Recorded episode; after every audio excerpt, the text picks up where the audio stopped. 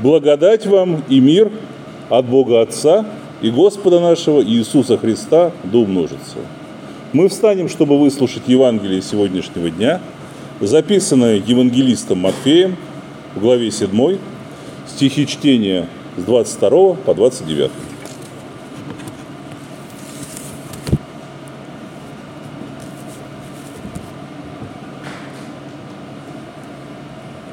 Многие скажут мне в тот день, Господи, Господи, не от Твоего ли имени мы пророчествовали, и не Твоим ли именем бесов изгоняли, и не Твоим ли именем многие чудеса творили?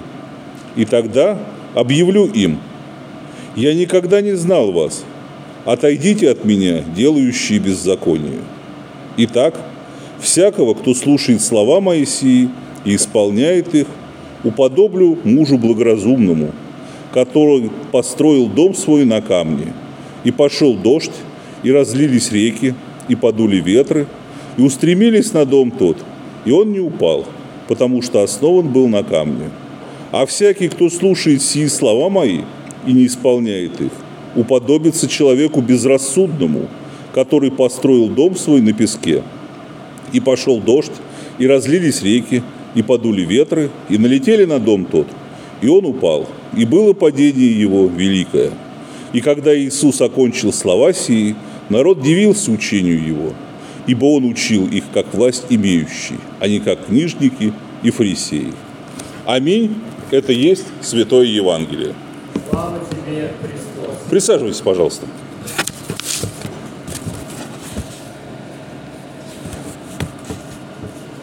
Мы живем, трудимся, день ото дня ходим на работу – выполняем все наши обычные повседневные обязанности.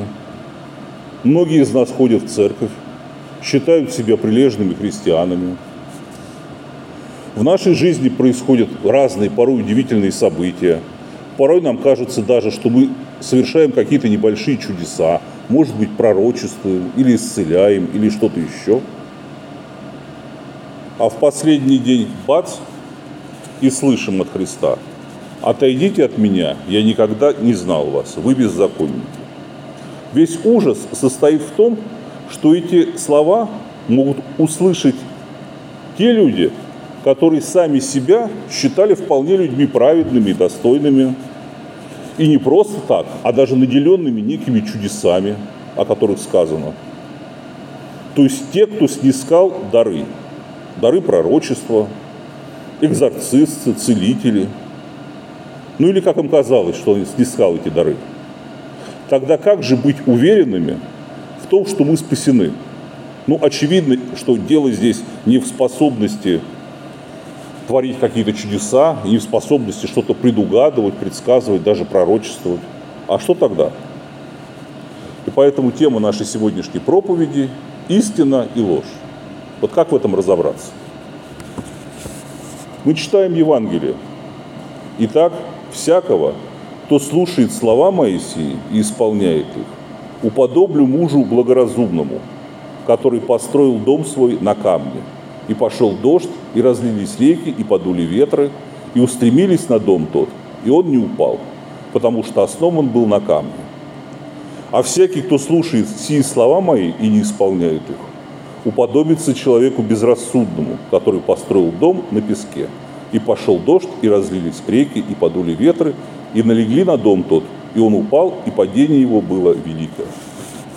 В древности, в Израиле, для придания прочности строения связывали, для придания прочности строению и связывания двух внешних стен, в углу между ними вставляли огромный монолит, который становился краеугольным камнем. Отсюда произошло вот это вот название – Обычно это был довольно крупный камень, гораздо более крупнее, чем все, которые, ну, кроме него, укладывались. И постановка его, вот установка этого краеугольного камня требовала особых усилий и совершения особых ритуалов. На поверхности этого камня обычно вырезали либо какое-нибудь религиозное изречение, либо имя архитектора или правящего царя, или дату строительства. Ну, вот так вот делали. Для всех людей это был центр всего здания. Вот представьте себе, стоит камень, где-то вот, ну, может быть, в основании, в углу. А центром всего дома считали не какую-то вот комнату, которая в середине, а вот именно это место. Вот это была основа основ, то есть твердыня. Вот именно так в древности понимали это выражение. В 536 году до нашей эры персидский царь Кир разрешил евреям, плененным Навуходоносором, если кто-то знает эту историю, хорошо, если нет, обязательно прочитайте в Ветхом Замете. Израиль был порабощен Вавилонским царством и в течение 70 лет находился за пределами не только Иерусалима, но и всего Израиля, Израильского царства. Он был отправлен совершенно в другое место. Единицы оставались в Иерусалиме. И вот уже после падения Вавилонского царства, после того, как Вавилон был разгромлен персами, персидский царь Кир, ну, по Божьей воле, проникся, ну, неким, может быть, состраданием, может, каким-то вот уважением к древним евреям и разрешил им вернуться обратно в Иерусалим. И не просто вернуться, а восстановил их религиозную деятельность, разрешил им совершать все религиозные празднования и даже разрешил построить храм. И вот началось это возведение как раз с закладки вот этого вот краеугольного камня. Вот тогда это был грандиозный праздник евреев. Вот так о нем описано в Библии. Когда строители положили основание храма Господня, тогда поставили священников в облачении их с трубами и левитов, сыновей Асаповых с кимвалами, чтобы славить Господа по уставу Давида, царя Израиля. И начали они попеременно петь «Хвалите и славьте Господа, ибо благ, ибо вовек милость его к Израилю». И весь народ восклицал громогласно «Слава Господу за то, что положено основание Дома Господня». Для людей это было не только возвращение на родину, это было, означало, что Бог простил их, и они получили право на новую жизнь, жизнь вместе с Богом – возвращение достоинства своей нации, а самое главное – пониманию, что они не одни, они вместе с Богом. Это было в центре их мировоззрения. Пророк Агей так писал в своей книге. Не писал, записали, естественно, позже, так пророчествовал, что слава этого храма будет больше славы первого. И действительно, этот храм просуществовал несколько столетий, и в нем проповедовал и учил сам Иисус Христос, который оказался краеугольным камнем не только для Израиля, но и для всего человечества. Но именно тот момент большинство из людей его и не приняли. Вот, я полагаю, в основании на Сионе камень камень испытанный, краеугольный, драгоценный, крепко утвержденный, верующий в него не постыдится. Сказано в книге пророка Исаии. И в Торе ему апостол Петр говорит, «Итак, он для вас, верующих, драгоценность, а для неверующих камень, который отвергли строители, но который сделался главой угла, камень притыкания и камень соблазна. Одни спотыкаются, потому что не послушны Слову. Так для них и было определено. А вы – род избранный, царственное священство, святой народ, люди, принадлежащие Богу, призванные возвещать о Его великих делах. Он призвал вас из тьмы в свой чудный свет. Вы, которые раньше не были народом, теперь, стали народом Божьим. Раньше не знавшие милости, теперь же помилованные. Обрести этот камень значит следовать учению Христа. Петр называл избранным народом и царством священ... царственным священством не только своих соплеменников, израильтян, но и всех последователей Иисуса Христа, в том числе и нас с вами. В это же время другой апостол Иоанн предупреждает – уже людей, последовавших за Христом. В том числе это предупреждение относится и к нам с вами. Не всякому духу верьте, но испытывайте духов, от Бога ли они, потому что много лжепророков появилось в мире. Духа Божия и духа заблуждения узнавайте так. Всякий дух, который исповедует Иисуса Христа, пришедшего во плоти, есть от Бога. А всякий дух, который не исповедует Иисуса Христа, пришедшего во плоти, не есть от Бога, но это дух Антихриста, о котором вы слышали, что он придет и теперь есть уже в, мире. в мире. Этот дух Антихриста, он давно уже здесь. Вообще, по природе, духи сатаны – это духи лжи. Этот дух может скрываться под разными личинами, под, порой под самыми благородными. В Библии сказано, что даже сатана принимает вид ангела света. Сейчас в нашем с вами мире, в котором мы живем, этот дух условно называется дух постмодернизма или так называемая культура отмены. Такая новомодная философия, которая сейчас практически поглотила все – в основе которой лежит отказ от прежних идеалов, но вот ничего нового вместо них не предлагается. Постмодернизм в принципе не создает идеалы, потому что, ну, по мнению приверженцев этой идеологии, это отвлекает от, от самой жизни, стало быть, нет никаких заповедей, делай, что хочешь. Основные принципы – это вот объективная сущность – это якобы иллюзия. То, что нет ни Бога, ни нас с вами, ничего. Вот все, что мы смотрим, это вот сплошная иллюзия. Ну, слышали про такое, наверное. Истина неоднозначна, а может быть множественна. То есть много разных точек зрения.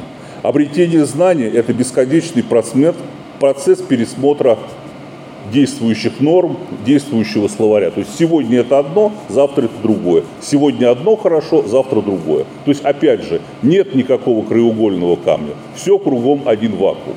Вот. Теория отмены. Вместе с этим сегодня и в интернете, и в медийном пространстве просто засилие различных магии, астрологии, эзотерики, колдовства и прочих ересей.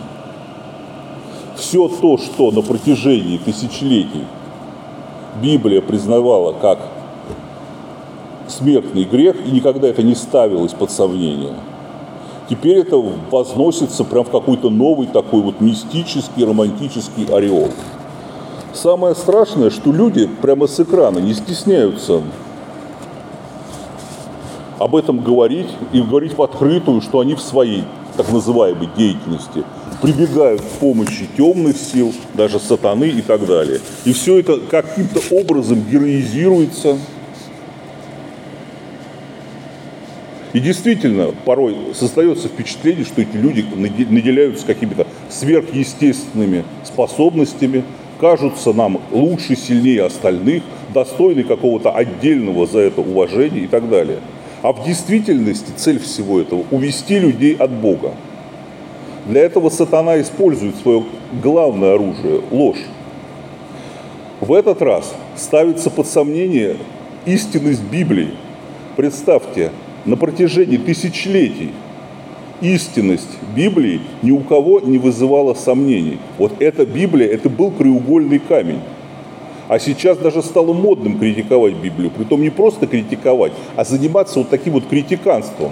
Утверждать, что якобы в Библии написаны одни сказки, и то, что вот это все опровергается археологией, наукой и так далее. На самом деле это совершенно не так. Просто большинство людей не, не так глубоко погружаются в эту тему, чтобы дать сознательный отпор вот этой вот ереси. А поскольку это так, то вот такая точка зрения, критиканства в отношении Библии, оно набирает все больше и большую популярность.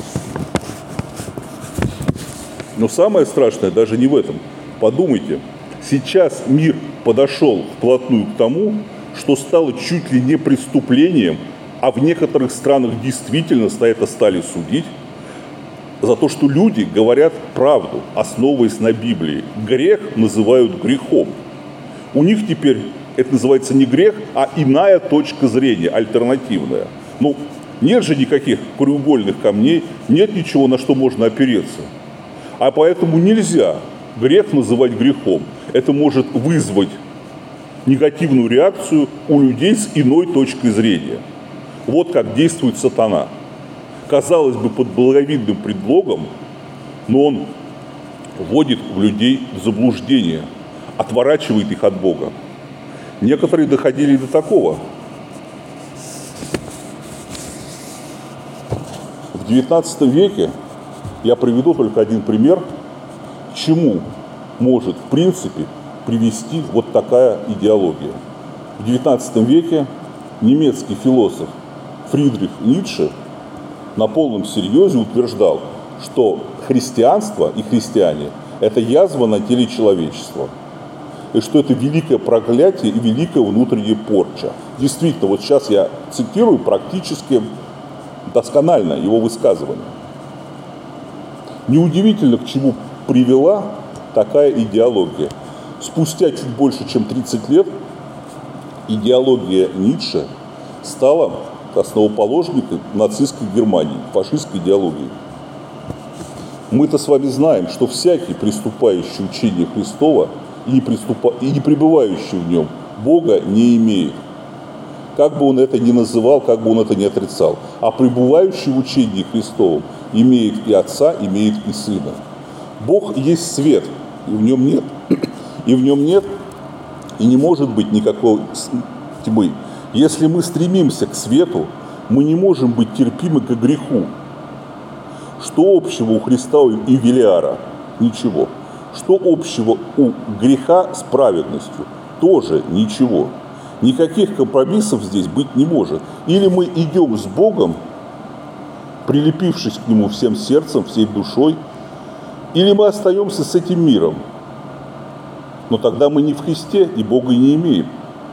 Ну как отличить истину от лжи?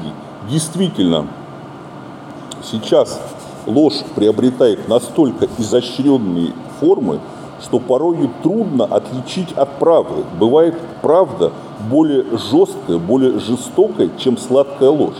Как в этом случае поступать? Говорил апостол Павел, если я говорю языками человеческими и ангельскими, а любви не имею, то я медь звенящая или кимвал звучащий.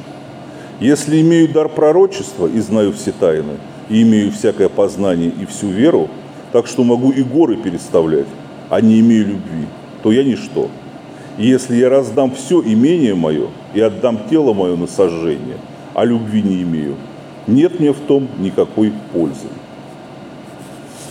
Самый верный путь обрести такое сердце – это молитва. Ибо только Бог в ответ на нашу молитву может наградить нас так, даром такой любви, прощения, сострадания к ближнему, даже здесь, вот в этом нашем злом мире. Давайте помолимся. Господи Боже, великий и всемогущий, наставь нас на истинный путь, ведущий к Тебе.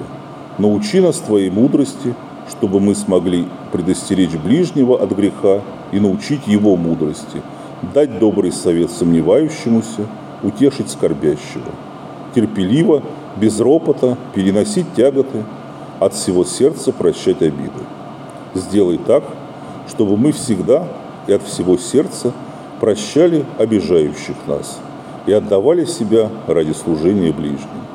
Войди, Господи, в дом нашей совести, чтобы очистить наши сердца от всяких дурных мыслей, которые разрушают нашу душу. Господи, восстанови в наших сердцах мир и покой. Накорми нас хлебом Твоим, чтобы мы удостоились приблизиться к Тебе. Особенно молимся об обретении дара Твоей любви. Научи нас так любить Тебя и ближних наших, как Ты возлюбил нас. За все Тебя благодарим. Аминь.